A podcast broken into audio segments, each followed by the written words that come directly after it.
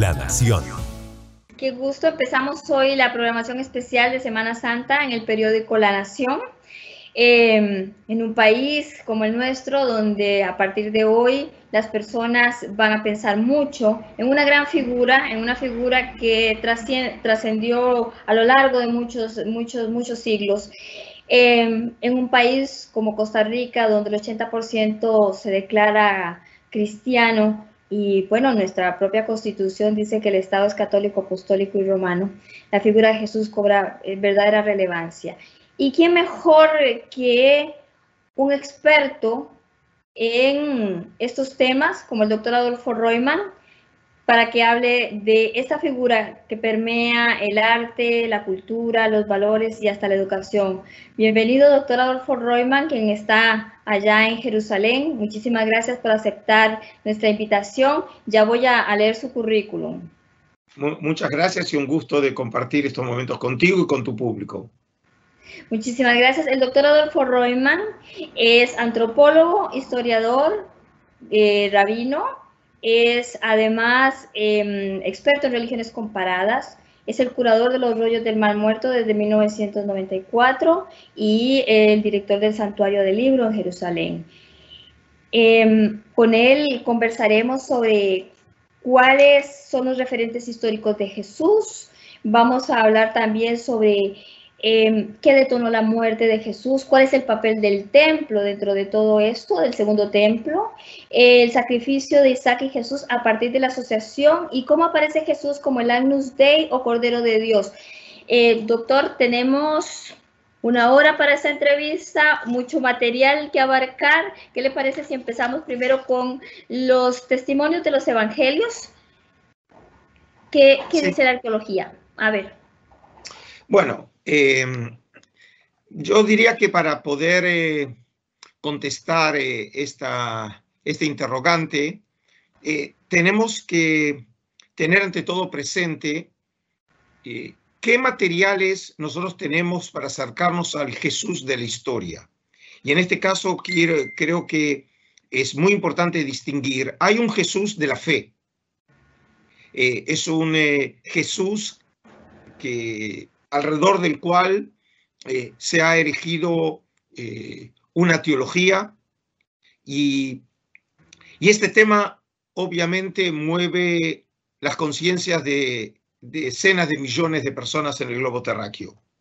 Pero hay otra manera de aproximarse a la figura de Jesús, que es lo que se llama el Jesús de la historia. Y en este sentido, como cualquier otro personaje histórico o fenómeno histórico, la pregunta es, ¿qué fuentes nosotros tenemos para acercarnos a esa figura? Desde el punto de vista literario, nosotros tenemos hasta hoy en día, y después de todos los intentos de poder llegar a otra fuente de información, tenemos finalmente los cuatro evangelios que forman parte del canon del Nuevo Testamento. Tres de ellos, conocidos también como los eh, evangelios sinópticos, el de Marcos, Mateo y Lucas, y luego el, eh, uno separado, ¿no? Como categoría, que es el Evangelio de Juan. Todas estas obras que fueron compuestas en la segunda mitad del siglo I de nuestra era. Y este género literario que podríamos llamarlo como biografías, que giran alrededor de la figura eh, de Jesús, representan hasta hoy en día las fuentes históricas más importantes para podernos acercar de alguna manera al Jesús de la historia. En cuanto a la arqueología, nosotros no tenemos artefactos que eh, los podamos ligar directamente con la figura eh, de Jesús, pero hace unos años atrás, precisamente una de las grandes noticias que sacudió al mundo fue la afirmación de tener eh, en las manos el, sarcófago o lo que se llama técnicamente la glusquema, es decir, el osuario en donde habrían estado los eh, restos óseos del hermano de Jesús, según eh, estaba escrito en una inscripción en arameo. Eh, obviamente, esta, eh, este hallazgo que no fue encontrado, descubierto en un sitio arqueológico, sino que llegó por medio del mercado de antigüedades y que está en propiedad de un comerciante de antigüedades en Israel, Oded Golan, generó una enorme polémica, incluso llegó a juicio eh, para determinar si realmente era un artefacto falso o que realmente tenía un valor histórico. Y hasta hoy en día hay una gran disputa después también de, ese juicio. En otras palabras, eh, si nosotros queremos hablar del Jesús de la historia, finalmente tenemos que recurrir a los evangelios. En este caso, em, en los evangelios hay varias, varias em, referencias que entiendo que sí existe algún, alguna cosa histórica, por ejemplo, Caifás, caso de Caifás. Bueno, en este caso, eh, el, el texto hace referencia, por supuesto, a personajes o eventos que en este caso nosotros los podemos sí articular en la historia. Podemos tomar dos casos eh, eh, como ejemplo que precisamente tienen también un trasfondo arqueológico. Uno de ellos, por ejemplo, el caso de Caifás, es el sumo sacerdote que aparece en la historia de Jesús. Y, por ejemplo, los arqueólogos llegaron a una cueva en donde encontraron precisamente un usuario con eh, la inscripción precisamente de eh, Yosef Bar Cayafa, es decir, José el hijo de Cayafa, que eh, como posibilidad podrían haber estado ahí los restos óseos del que se arguye era el sumo sacerdote en la época de Jesús. Ese usuario, digamos, esa urna funeraria como dije técnicamente llamada Gluskema, se encuentra en exhibición en la sala de arqueología eh, del área romana en el Museo de Israel en Jerusalén. Otro hallazgo también que tiene que ver con la historia de Jesús es una inscripción que se halló en la ciudad de Cesarea Marítima. Cesarea Marítima es el puerto construido por Herodes el Grande y era el lugar de residencia, la sede del procurador romano. Es decir, el, gobernador eh, romano no vivía en Jerusalén, sino vivía en el puerto de Cesarea Marítima. Es mucho mejor estar frente al mar, como siempre, ¿no? Eh, claro. Y, solamente en la época de las eh, altas fiestas, como es precisamente en la historia del relato pascual, él llegaba físicamente, se apersonaba a Jerusalén para comandar las tropas que tenían como misión resguardar la seguridad del área del templo, que siempre era el lugar más sensible eh, por la gran concentración de judíos cuando eran las, eh, las altas fiestas, como en el caso de, de las Pascuas judías. Y, y los arqueólogos encontraron en un uso secundario una inscripción eh, en donde claramente se alude a la figura de, de Pilato con su título, como se usaba en esos años, que era prefecto, prefecto de Judea. Eh, significa que otra vez Pilato no simplemente, Poncio Pilato no era solamente un personaje literario, sino también un personaje real, histórico, que lo conocíamos de otras fuentes, pero en este caso tenemos el testimonio arqueológico haciendo referencia también al emperador de Roma de esos años, Tiberio, lo que nos permite entonces contextualizar el relato que tenemos sobre Jesús en los evangelios. Y también tenemos algo sobre Herodes, ¿no? O sea, sobre Herodes está todos los, eh, digamos, el palacio, que el palacio de invierno, ¿no? Eh, allá en, en, en, donde es en Masada. Los restos, los restos del palacio de Herodes en Masada. Masada, sí. Que es uno de los lugares eh, más representativos de la arqueología eh, israelí a nivel hasta el Día de hoy se le ve, se le ve, hasta el día de hoy se ve el esplendor de la arquitectura herodiana, ¿no? Porque gracias a, esa que, que, es una maravilla, ¿no? Bueno, y la figura de Herodes el Grande está asociado realmente a, a, la historia del nacimiento de Jesús. Por ejemplo, la famosa historia que tenemos en el Evangelio de Mateo, en el capítulo 2, que eh, el relato sobre el asesinato de los niños inocentes, en donde precisamente se, se refleja la crueldad de Herodes. El Herodes ahí mencionado es precisamente Herodes el Grande. Historia que, por cierto, precisamente en este caso probablemente tenga mucho más de leyenda que de hecho histórico, porque la historia de, del asesinato de los niños inocentes en Mateo recuerda muchísimo la historia que tenemos sobre los orígenes de Moisés en el libro de Éxodo, y dado que según la teología de Mateo lo presenta Jesús como el nuevo Moisés, probablemente en este caso la historia sea de alguna manera una referencia velada a los comienzos de Moisés, utilizando los comienzos de Moisés como paradigma para contar o relatar los comienzos de Jesús. Adolfo, ¿y mm, cuál es el contexto de la vida de Jesús? O sea, ¿cuál es la parte que detona? ¿Qué, era lo que se veía, vivía en ese momento en el que la tradición dice que Jesús estaría eh, eh, en su momento histórico? ¿Y qué es lo que detona este, la muerte? Por lo que he leído, el templo tiene mucho que ver, el templo judío tiene mucho que ver con este, con este tema, del, con este asunto de, de lo que detona el, sí. la muerte de Jesús? Bueno, eh, eh, la figura de Jesús tenemos que verlo, eh, obviamente es una figura muy compleja y, y cualquier cosa que podamos eh, decir en una entrevista de este, de, de, de este carácter haría injusticia con una figura tan compleja, tan polifacética sobre, sobre quién se han escrito sencillamente, literalmente bibliotecas, ¿sí? Eh, para poder desentrañar el misterio de esta figura. Pero entre las características que podemos señalar de Jesús, eh, eh, haya sido el Mesías, o se haya considerado el Mesías, o lo hayan considerado el Mesías. Sin duda, Jesús eh, histórico, eh, creía tener una relación muy íntima con eh, el Dios creador.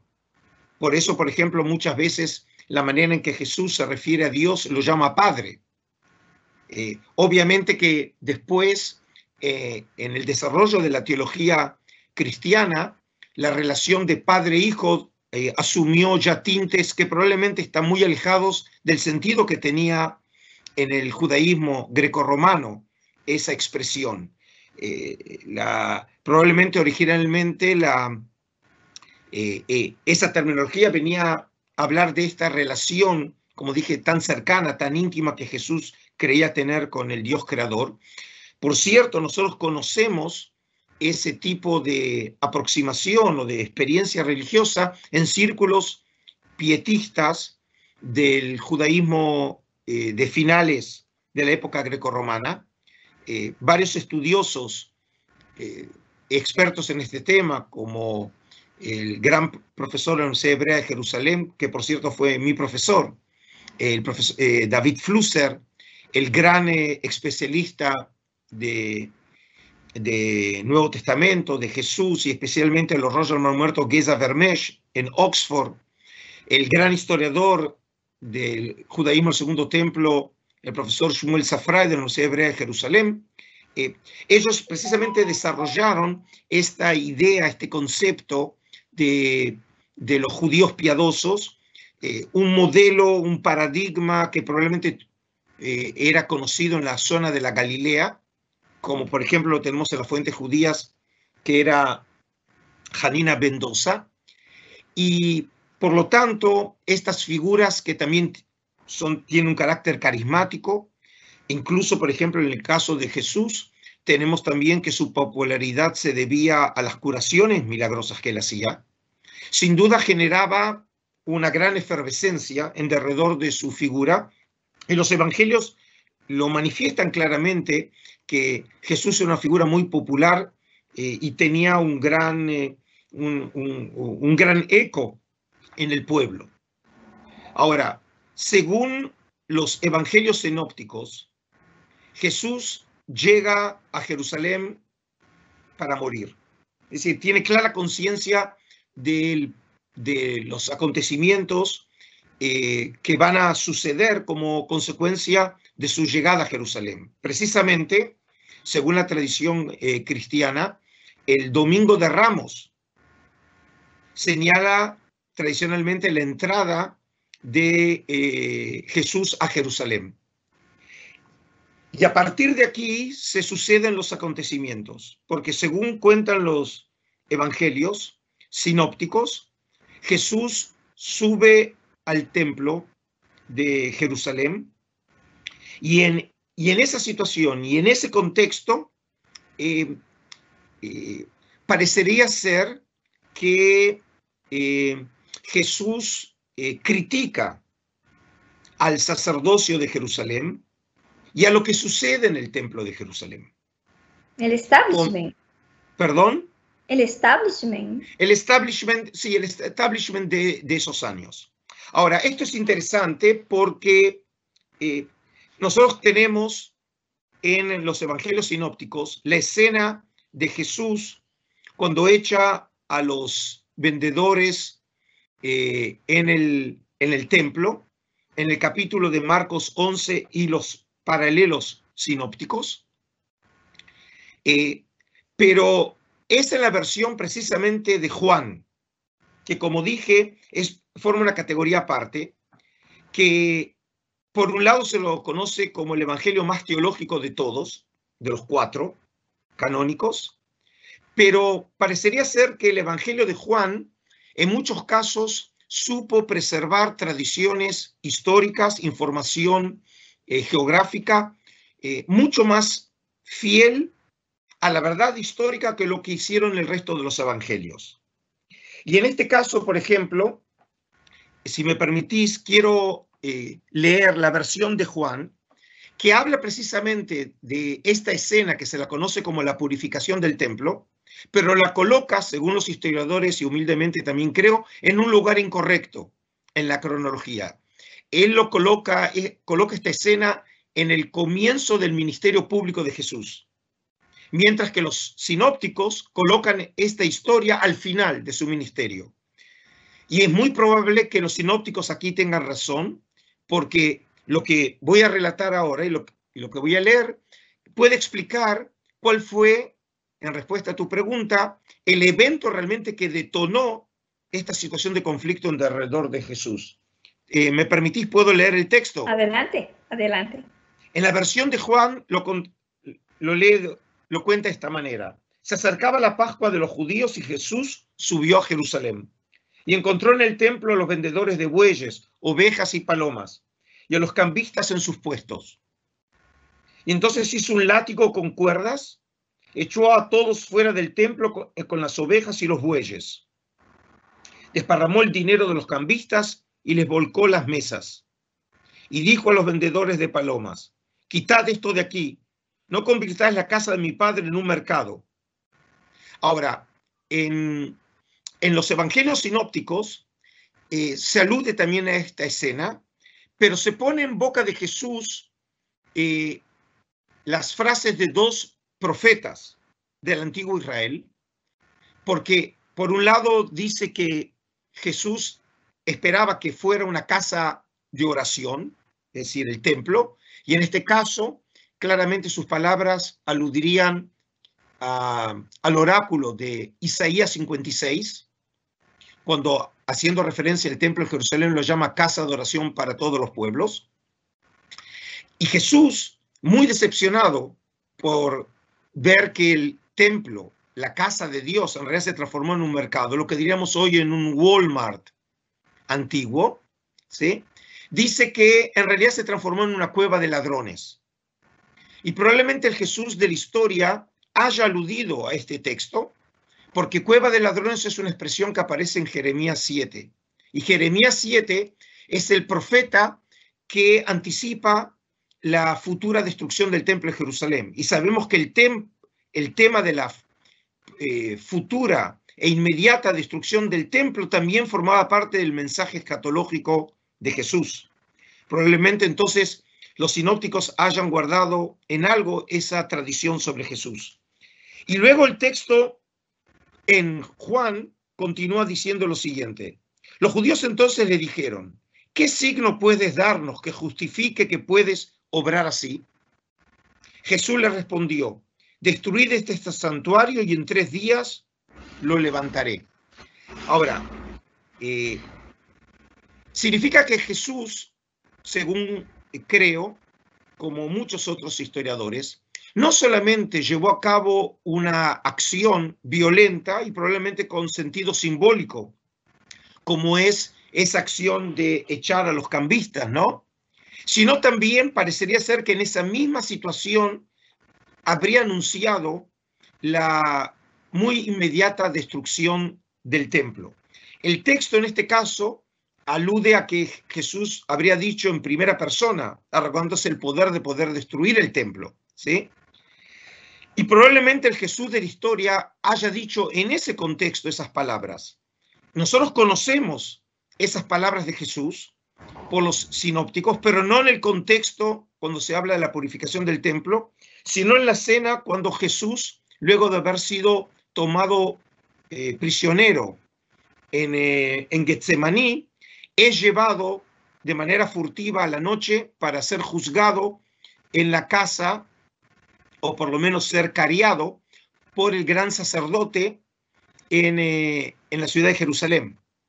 Y en ese contexto, si me permitís, y no quiero aburrir a los, a los eh, videntes y oyentes, pero también en este caso los evangelios parecerían ser un eco de un suceso histórico, porque el texto dice, sí, ahora te leo eh, un breve pasaje de Marcos 14, y dice así, los sumos sacerdotes y el Sanedrín en pleno andaban buscando contra Jesús un testimonio para darle muerte, pero no lo encontraban.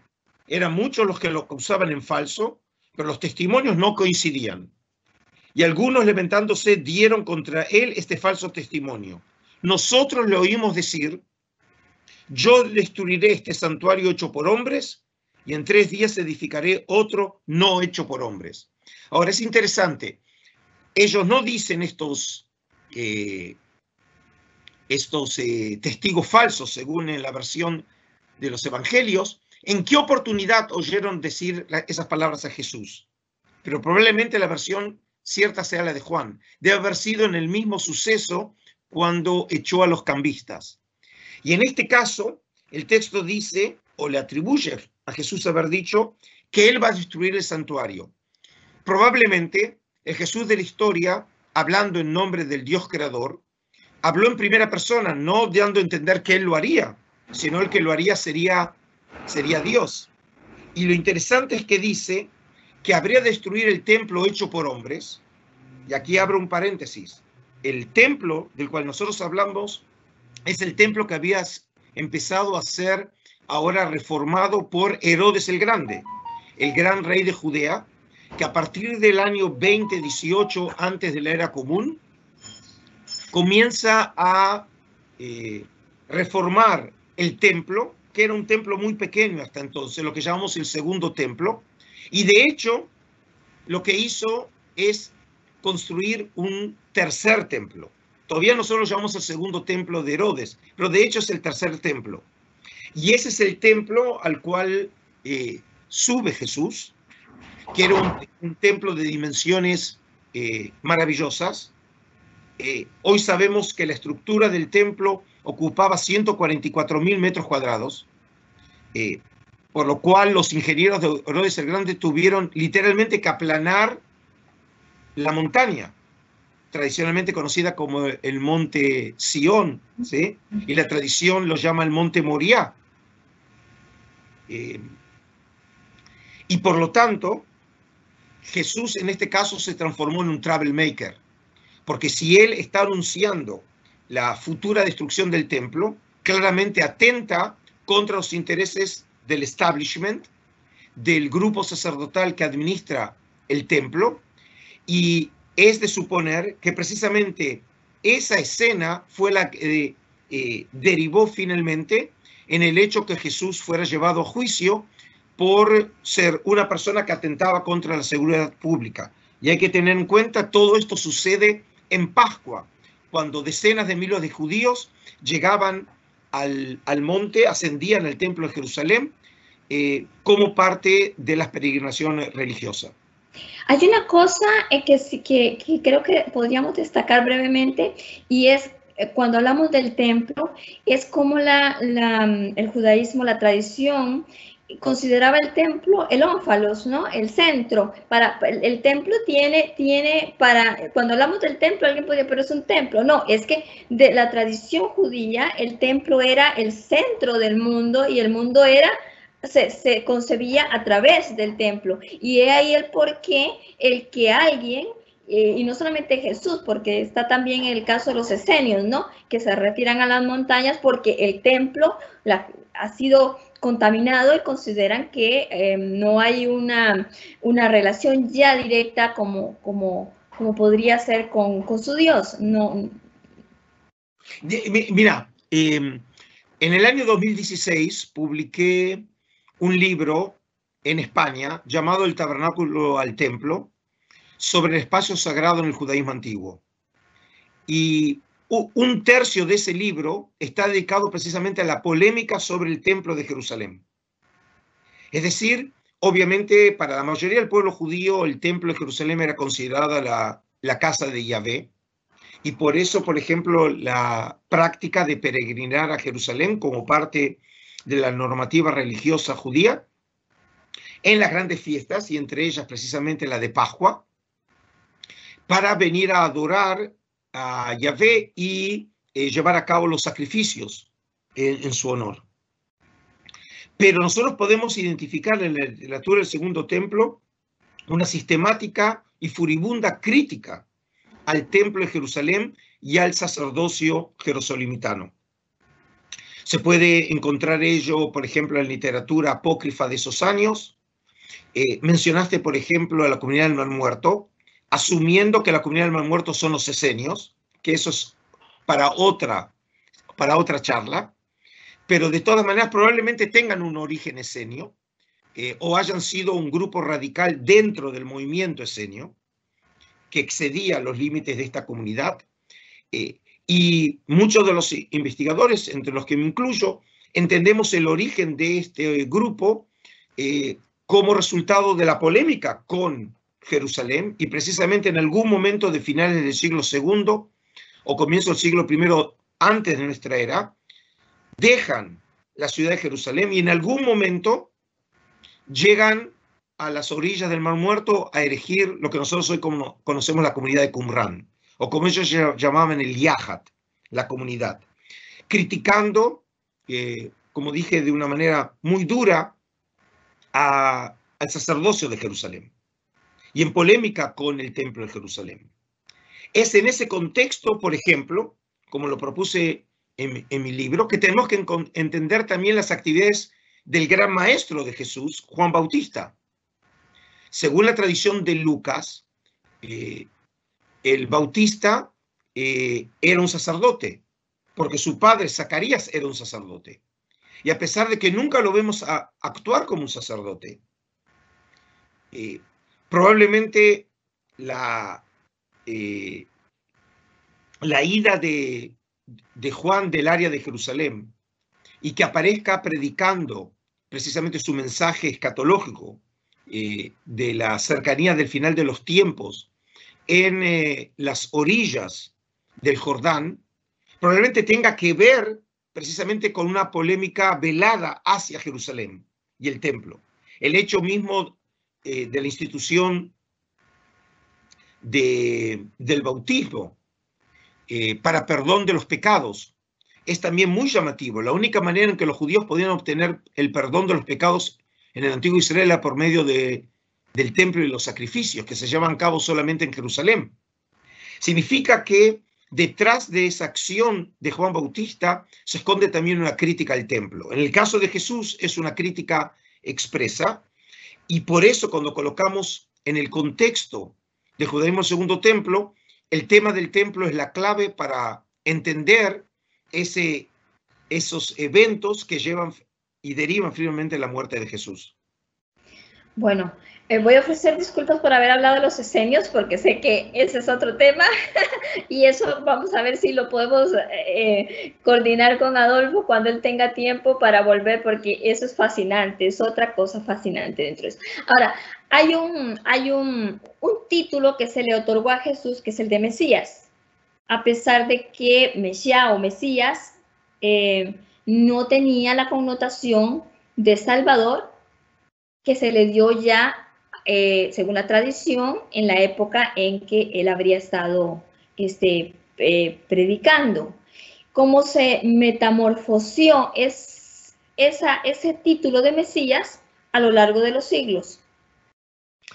Bueno, eh, voy, a, voy a tratar un poco de precisar algo en la, en la, formación de tu pregunta, con tu permiso, Giseli. No te preocupes, me puedes corregir todo lo que quieras. Aquí vos sos el experto. Em, el término Mashiach eh, en español significa ungido. Sí. Y en griego significa Christos. Es decir, precisamente el, término Cristo que usamos en español no es más que el término que tiene como origen el griego Christos, que significa el ungido.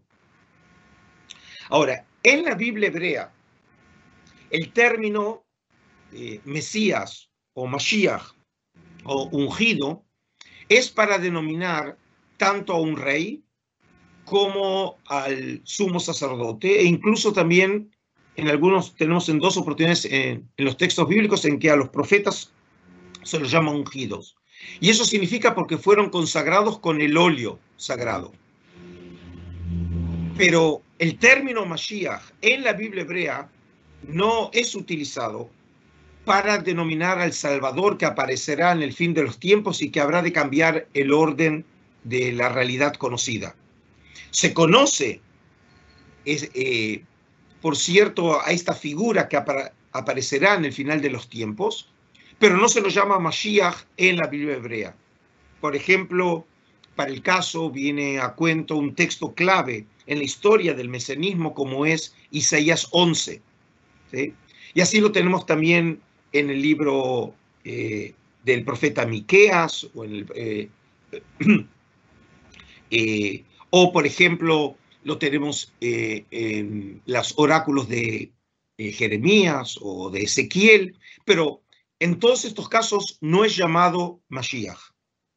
La primera vez que tenemos desde una perspectiva cronológica, histórica, la primer fuente que llama a este Salvador futuro con el término de Christos, de Mashiach, lo conocemos en un texto cuya versión nos ha llegado en griego, que se lo conoce como los Salmos de Salomón.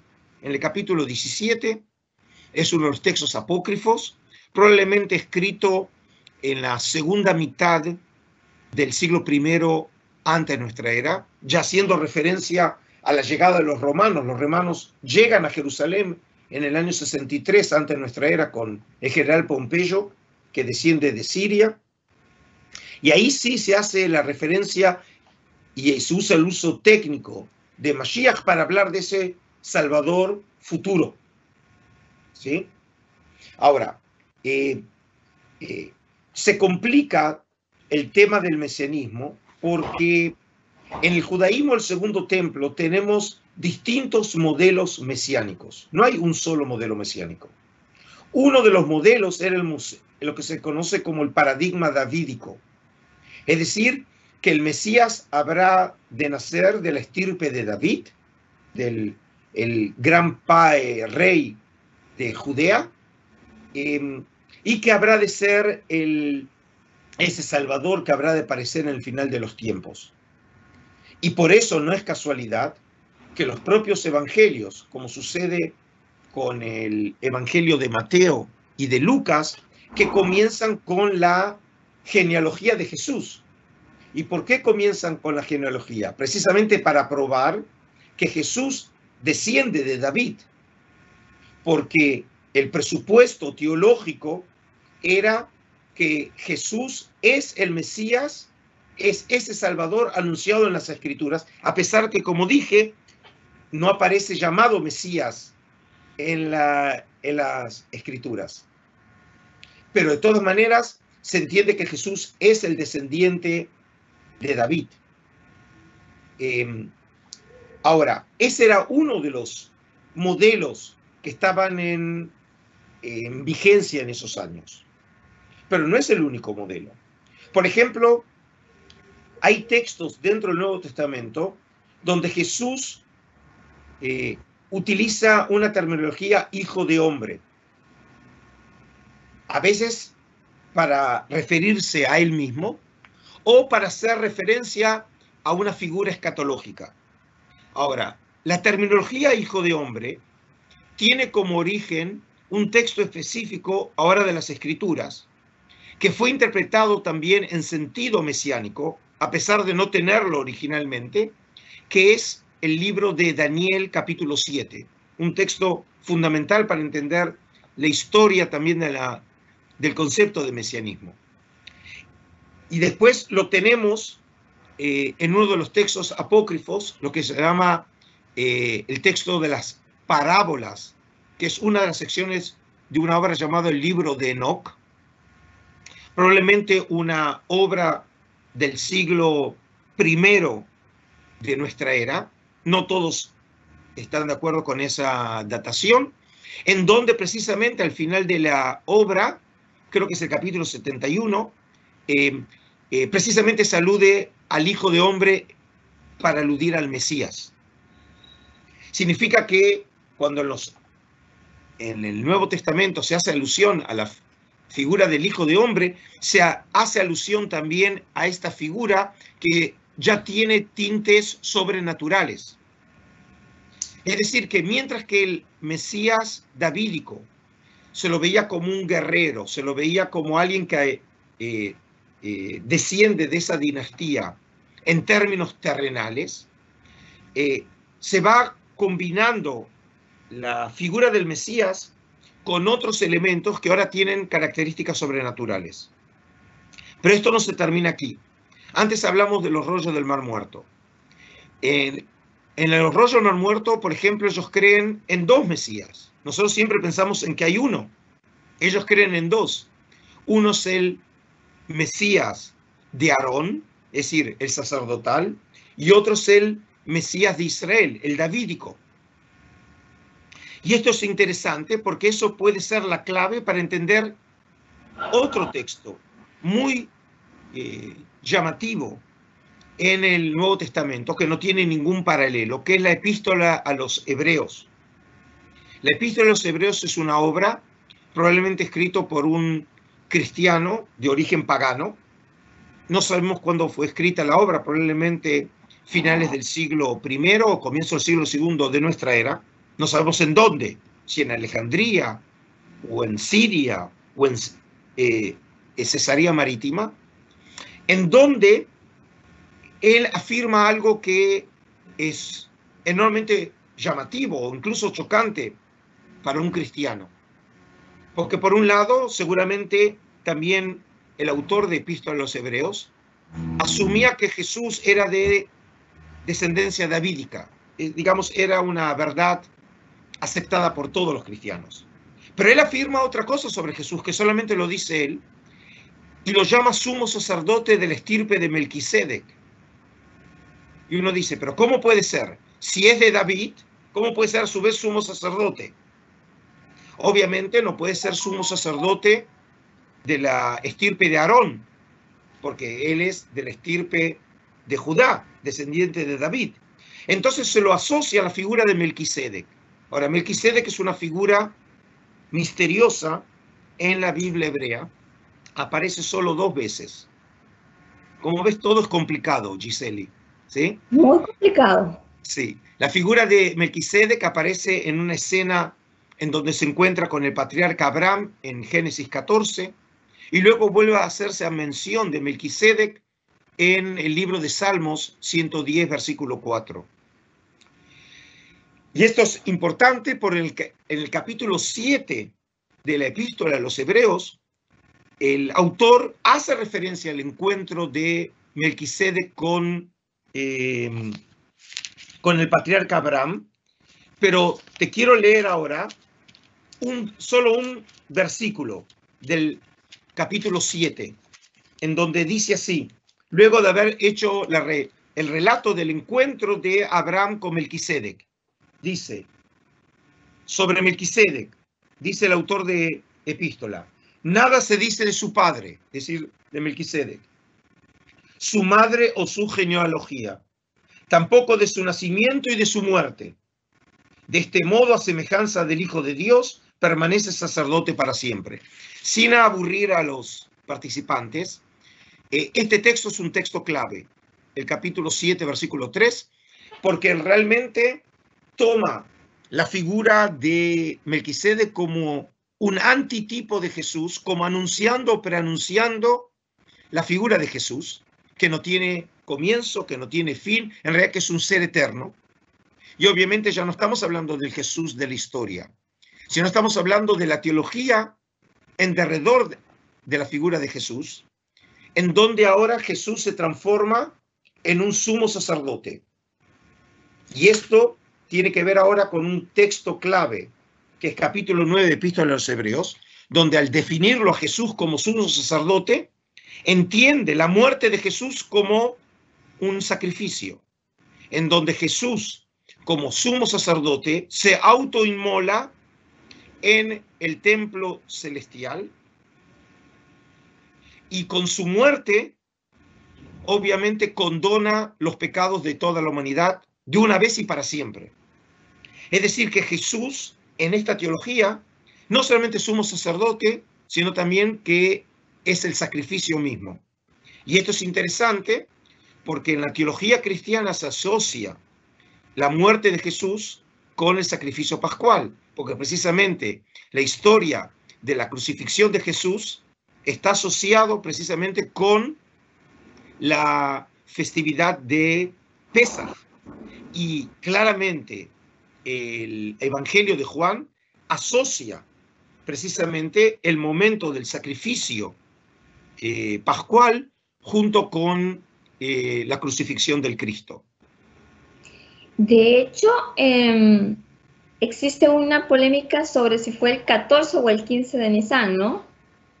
Bueno, otra vez, es otro tema también complejo. Bueno, ¿Cuál es el calendario? Todo es difícil todo esto es difícil.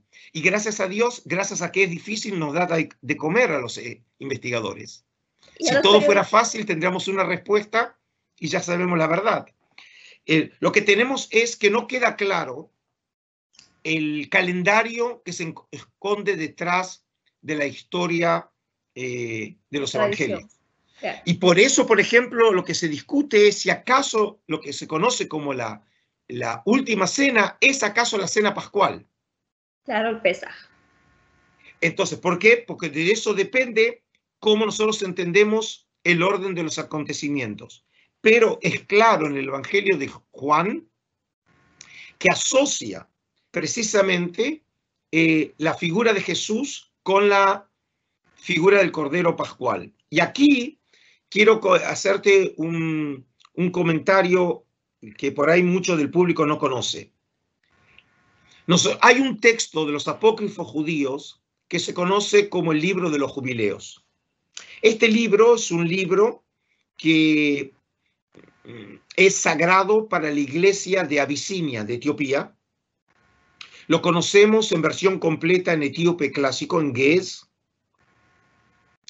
Y luego de que copias de este libro llegara a Occidente y empezara a ser conocido en Europa, eh, los investigadores reconocieron que fragmentos de esta obra eran conocidos, por ejemplo, en la tradición eh, bizantina, se lo conoce como el pequeño Génesis, y gracias a la arqueología de los rollos del Mar Muerto, 15 manuscritos de esta obra se encontraron entre los rollos de Qumran, pero no en etíope clásico, sino en, hebreo. Es decir, la obra es una obra judía que en algún momento fue traducida al griego y del griego fue traducido al etíope clásico, cosa que pasa mucho con la literatura apócrifa.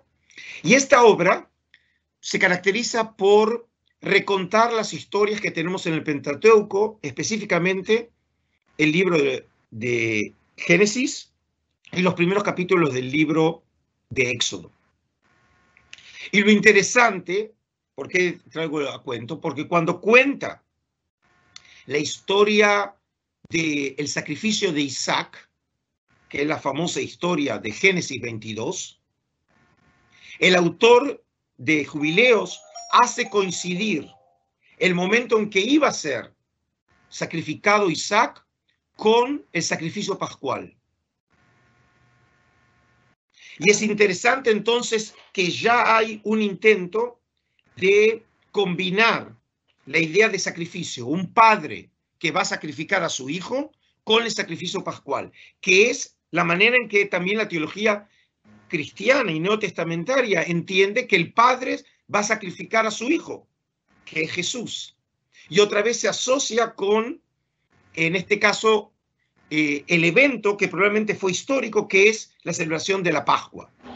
Y este tema se transformó en un tema clásico en eh, la literatura cristiana antigua, en donde se entendió toda la historia del sacrificio de Isaac como un prototipo del sacrificio de Jesús por el Padre. Y así fue interpretado de manera tipológica la historia de Isaac como un preanuncio del sacrificio de Jesús. Esa es la transmutación en el Agnus Dei, en el Agnus Dei. Claro, el Agnus Dei, que es precisamente la idea del cordero sacrificado, porque lo que sucede en el, en como dijimos, Jesús no solamente es el sumo sacerdote, sino que también es el cordero inmolado. ¿Sí? Y en ese sentido también, eh, en la teología cristiana, cuando analizaban precisamente de, interpretaban tipológicamente la historia del sacrificio de Isaac, a veces lo veían a Isaac como el preanuncio de, de Jesús sacrificado y en otros casos al carnero con Jesús. Em, y, es, muy, eh, es muy interesante porque, por ejemplo, Em, hay textos en donde eh, conectan el tema que conocemos en Génesis, en donde Abraham lo encuentra al carnero, que finalmente es el que va a reemplazar a Isaac, ¿no? Isaac se salvó y en su lugar realmente sacrifica al carnero eh, y lo, lo, encuentra cuando sus cuernos están, em, están eh, em, enganchados en una zarza. ¿no? En un arbusto.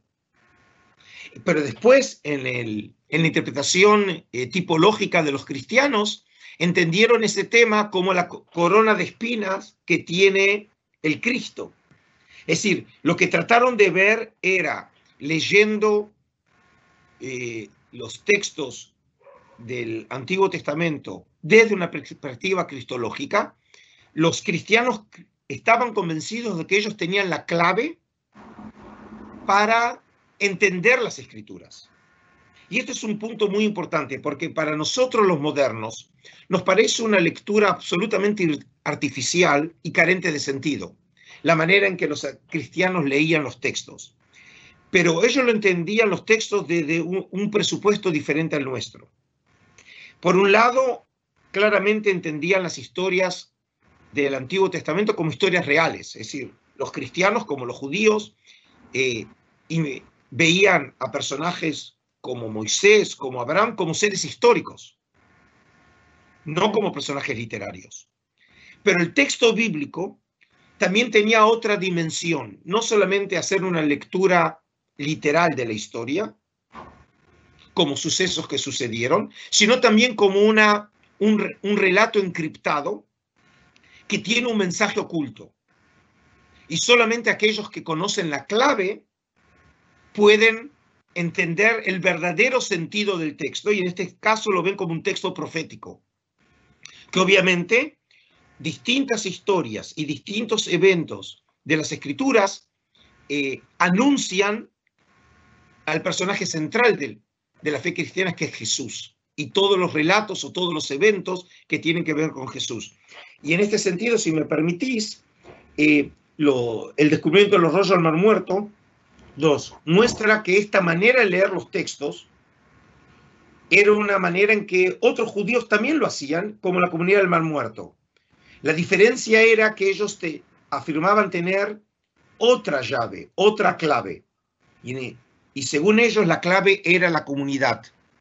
Por ejemplo, tenemos un género literario que por primera vez lo hallamos entre los rollos del Mar se llaman los comentarios o técnicamente el Pesher. Entre ellos, uno de los más famosos es el que se encontró entre los primeros siete rollos del Mar Muerto en 1947, llamado el Comentario Habacuc, que sea por casualidad o no lo tengo en mi colección. No soy su dueño. Si lo fuera, me podría comprar buena parte de Costa Rica, pero no, no lo soy. Soy simplemente el, el comisario, ¿no? El curador de los rollos. y ese documento... Si, si, fueras el, el, dueño y podrías venderlo, creo que lo que el país más te agradecería sería que nos pagues la, la deuda, porque eso es lo que nos está ahogando. bueno, bueno, eh, para problemas económicos y con deudas, no tenemos, hoy tenemos un déficit público enorme por la pandemia, así que no quiero empezar a, a, competir quién tiene la deuda más grande. Pero como sea, eh, este documento, que es un documento excepcional, único, tenemos, hay una sola copia conocida en el mundo de la época romana, finales del siglo I antes de nuestra era, escrito en hebreo, en donde los cumranitas, eh, otra vez, afirmando que tienen la clave, ellos interpretan con su comentario la obra, los oráculos del profeta Habacuc, que vivió en vísperas de la destrucción del primer templo por los babilonios. Pero a diferencia de los cristianos que afirmaban tener la clave con Jesús, ellos decían que la clave era en ellos, la comunidad. Y ellos afirmaban, como afirmaban los cristianos, que el Antiguo Testamento hablaba de Jesús, ellos afirmaban que Habacuc, el profeta Habacuc, que había vivido 600 años antes que la comunidad, había hablado de ellos. Es decir, como vemos, eh, la manera de leer las escrituras tenía que ver con esa atmósfera cultural conocida en el judaísmo del segundo templo. Y si me permitís, eh, siempre a los periodistas les gusta una primicia, ¿no? Bueno, eh, eso es lo que siempre soñamos, son como perlas cuando nos dan entonces, una primicia. Entonces voy a aprovechar este contexto para anunciarles una primicia. Eh, nosotros estamos por lanzar en el eh, Museo de Israel una edición única en el mundo. Nunca he hecho eh, una edición de este tipo de uno de los rollos del Mar Muerto, precisamente el comentario a Habacuc, eh, vamos, eh, esperamos en unos eh, meses más, ya tenemos en la mano el libro que escribió el profesor Noah Mizrahi, hoy de la Universidad de Jerusalén, y quien les habla, soy el promotor del proyecto, el director general de la serie y quien escribió también la introducción a la obra. Em, que es por primera vez un comentario dirigido al público en general eh, sobre esta obra, el Pesher Habacuc. Porque uno de los grandes problemas que tiene el tema de los rollos es que todos hablan de los rollos, todos quieren, creen perdón, conocer sobre los rollos del muerto, pero en realidad poca gente los ha leído. Y no los ha leído porque los textos son muy difíciles. E incluso cuando se puede leer una traducción, yo, por ejemplo, invito a los que están participando aquí, si seguramente se preguntan, pero ¿qué es el comentario a Habacuc?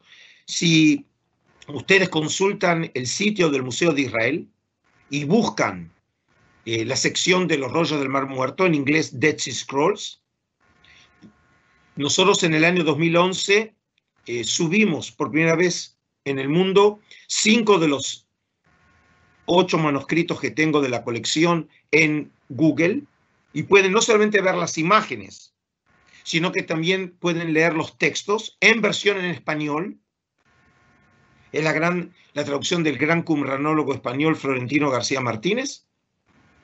Y si leen el texto, lo van a leer en español, van a poder entender, obviamente, las palabras, pero seguramente se van a preguntar, pero no entiendo de qué me está hablando, porque son textos obviamente complejos, porque hay que entender el pensamiento, la literatura, los presupuestos ideológicos para poder entender ese texto. Y precisamente esta obra, nosotros vamos a lanzarlo en unas semanas más eh, en, en hebreo y esperamos que a fin de año este lanzamiento ya lo podamos hacer paralelamente en inglés y en español. ya, tenemos, ya tenemos, un equipo de profesores en España que están esperando la, eh, la versión final del inglés traducido por el mismo profesor Mizrahi para empezar la traducción al español. Significa que en algún momento esperamos de fin de este año, comienzos del próximo.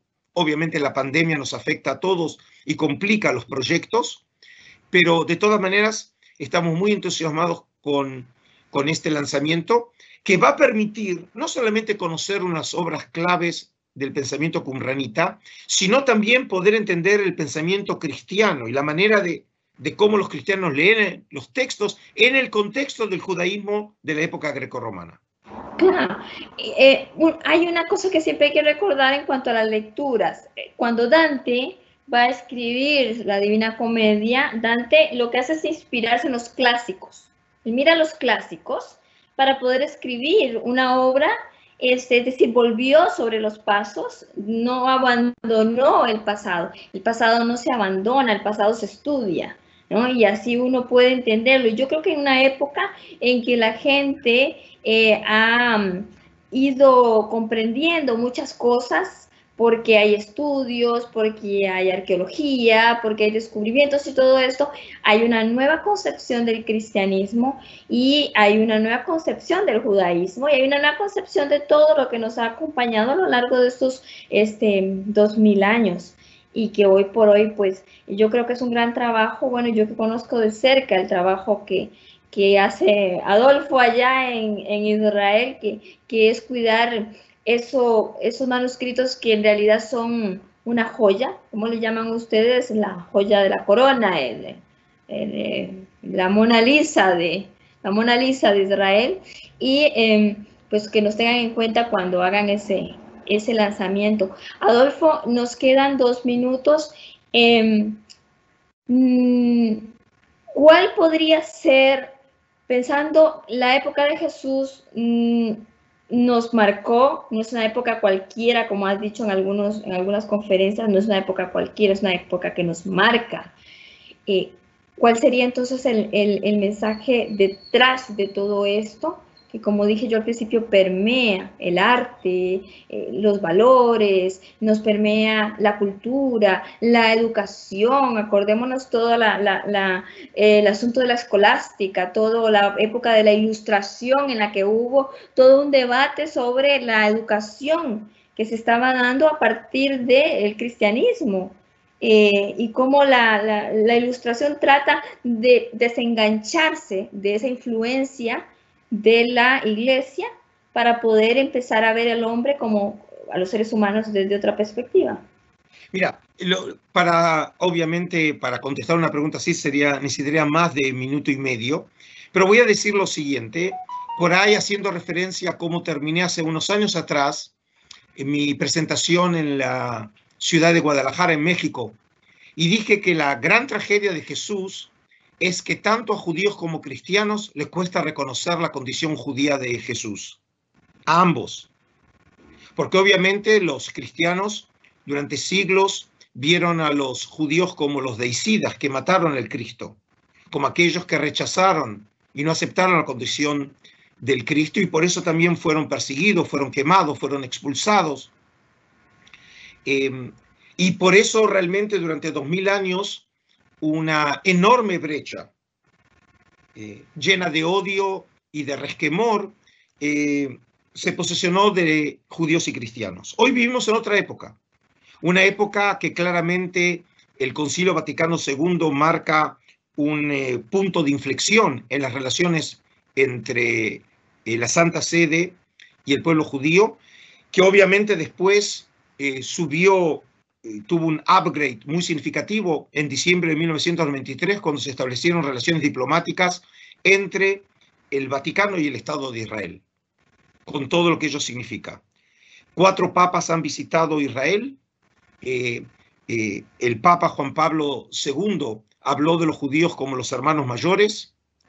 Y cuando el Papa Juan Pablo también visitó la sinagoga en Roma, eh, recorrió eh, una distancia pequeña, pero realmente fue un gran paso para la historia de las relaciones judio-cristianas. Y hoy nos encontramos en otro momento, en donde precisamente lo que vos decís, nosotros hoy podemos, por medio de la historia, recuperar tanto judíos como cristianos la memoria. Y la memoria de que judíos y cristianos vienen de un judaísmo y de una época en donde todavía no hay judíos rabínicos ni hay cristianismo. Jesús no era un cristiano, tampoco lo era Juan Bautista. En realidad eran judíos. y obviamente un, judaísmo muy policromático, muy polivalente, donde hay fariseos, saduceos, esenios, cumranitas, samaritanos. Un mundo obviamente muy efervescente en cuanto a ideas, en cuanto a creencias, pero también un mundo muy creativo. Y creo que precisamente eh, un una serie y un programa como este, la posibilidad hoy de haber hablado sobre los orígenes históricos y el contexto de Jesús en el judaísmo de esos años, en donde hicimos referencia a la literatura apócrifa, eh, a los rollos del Mar Muerto, nos permiten precisamente recuperar a ese Jesús de la historia, que fue una expresión de ese judaísmo tan creativo, y uno de sus grandes hijos fue precisamente Jesús. Adolfo, muchísimas gracias. Siempre es un gusto tenerte en la Nación. Muchísimas gracias eh, por aceptarlo. Sabemos que la agenda es apretada y, que siempre pues eh, hay que hacer una buena coordinación y, en la conversación creo que te comprometiste como, como, como, con cuatro programas, así que voy a tener que ver cómo hago la serie. Bueno, me tengo que, tendría que volver a oír eh, esta entrevista para ver cuándo realmente me comprometí. Pero de todas maneras, como siempre, Giseli, es un gusto poder compartir unos momentos contigo. Lo hemos hecho eh, de manera presencial allí en La Nación, en, eh, en San José. Ahora lo hacemos vía Zoom. Espero que volvamos otra vez a tener un encuentro cara a cara presencial y no de manera virtual. Pero de todas maneras, gracias a esta iniciativa de ustedes, pudimos llegar a muchísimo público comunicando este mensaje realmente de encuentro eh, intercultural e interreligioso. Muchísimas gracias, Adolfo. Este, muchísimas gracias a los que nos acompañaron. Este, esta entrevista la hicimos por Teams gracias a el patrocinio de la empresa ITQS, que es la representante de Microsoft Teams en Costa Rica. Eh, así que ahora soy yo quien te corrige un poco, Adolfo. Pero bueno, gracias a todos y mañana, recuerden, tenemos otra cita con el Museo Nacional vamos a ver arte sacro en el acopio del Museo Nacional de Costa Rica. Que tengan un muy buen día y de nuevo gracias Adolfo. Y felices Pascuas. Adiós. Adiós. La Nación. De la página a sus oídos.